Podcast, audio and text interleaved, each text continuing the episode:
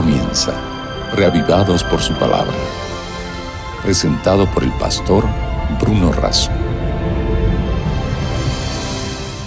Siendo reavivados por la palabra de Dios que vive y permanece para siempre. Y esta es la bendición que nos convoca todos los días. La necesidad de ser reavivados por la palabra permanente del Señor. Cada día nos dedicamos a un capítulo de la Biblia. Hoy reflexionaremos sobre el capítulo 16 de Jeremías. Pero antes pedimos la bendición de Dios. Padre nuestro que estás en los cielos, en esta hora suplicamos tu presencia para entender tu palabra. Te lo pido y te lo agradezco en el nombre de Jesús. Amén. Ya hemos dicho que la palabra Jeremías significa el Señor manda, el Señor establece. Jeremías como profeta de Dios es enviado para transmitir y para compartir un mensaje que se origina en Dios. Pero en medio de la apostasía, de la rebeldía de un pueblo alejado de Dios, muchos de estos mensajes son amonestaciones, advertencias, llamados de atención sobre la inminencia de un juicio. Pero al mismo tiempo que hay llamados de atención sobre la inminencia de un juicio, hay también un llamado de esperanza por la restauración que el amor y la gracia de Dios ofrecen.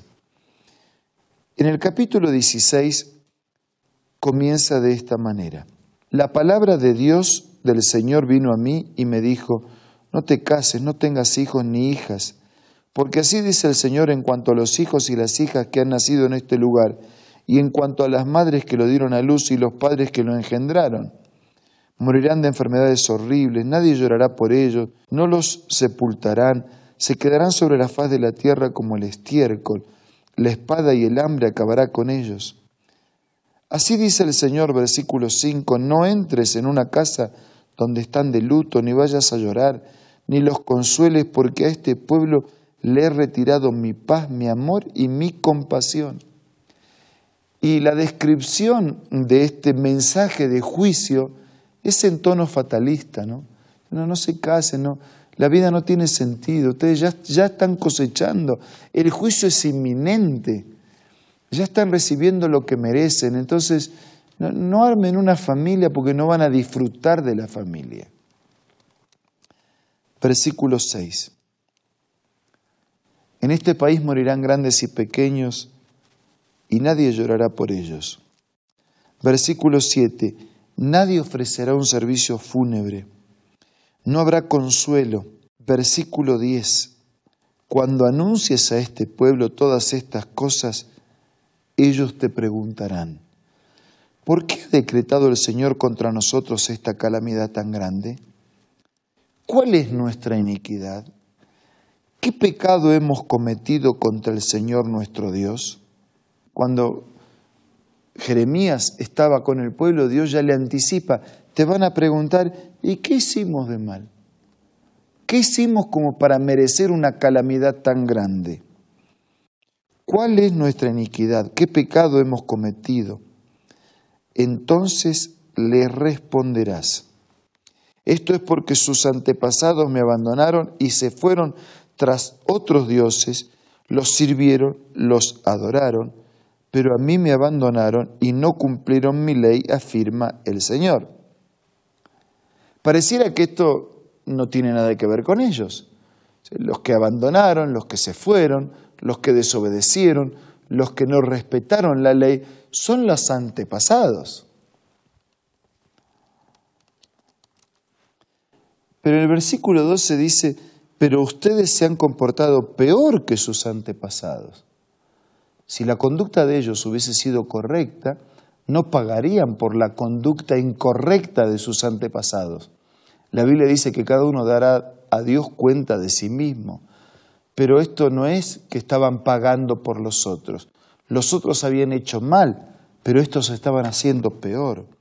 Dice, cada uno sigue la terquedad de su corazón malvado no me han obedecido. Por eso serán arrojados de esta tierra a un país que ni ustedes ni sus antepasados conocieron.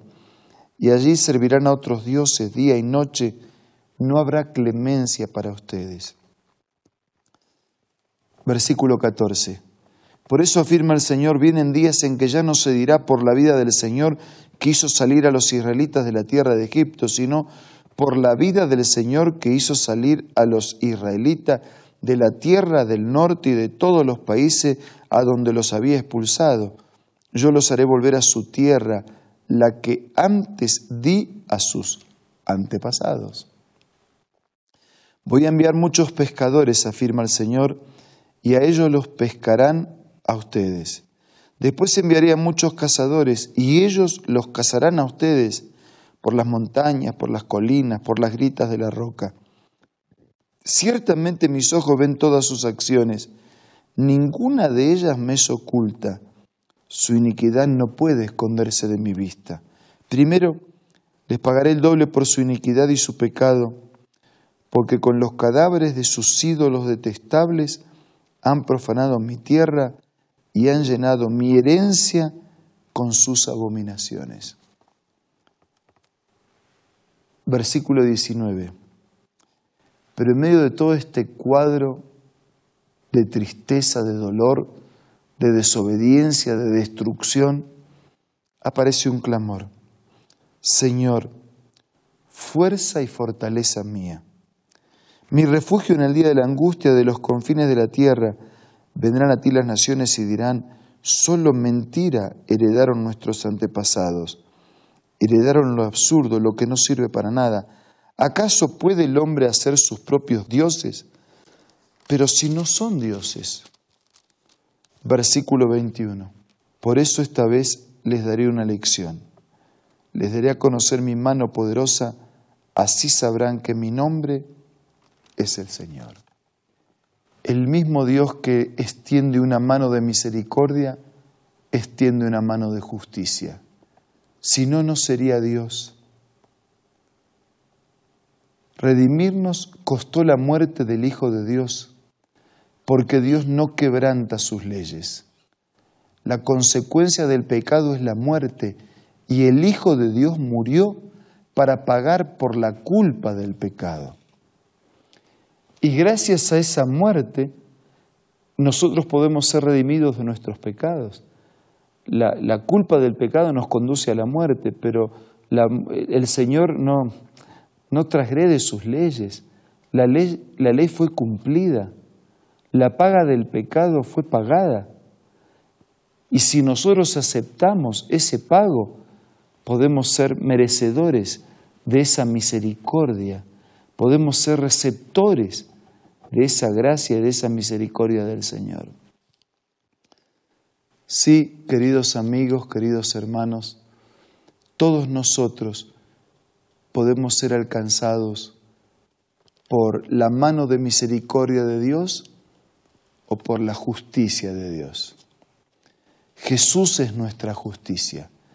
Si lo recibimos a Él, recibimos gracia y perdón y recibimos fuerzas para ser obedientes. Y entonces el resultado de nuestra vida en el día a día y allí al final del camino será totalmente diferente.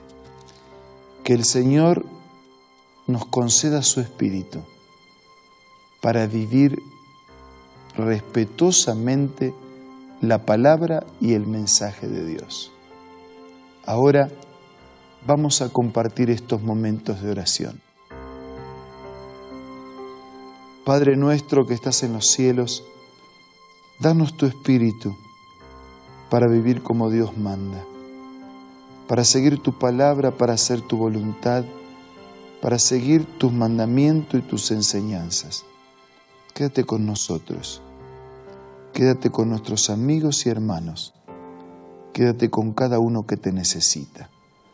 Te pedimos y te agradecemos todo en el nombre de Jesús. Amén.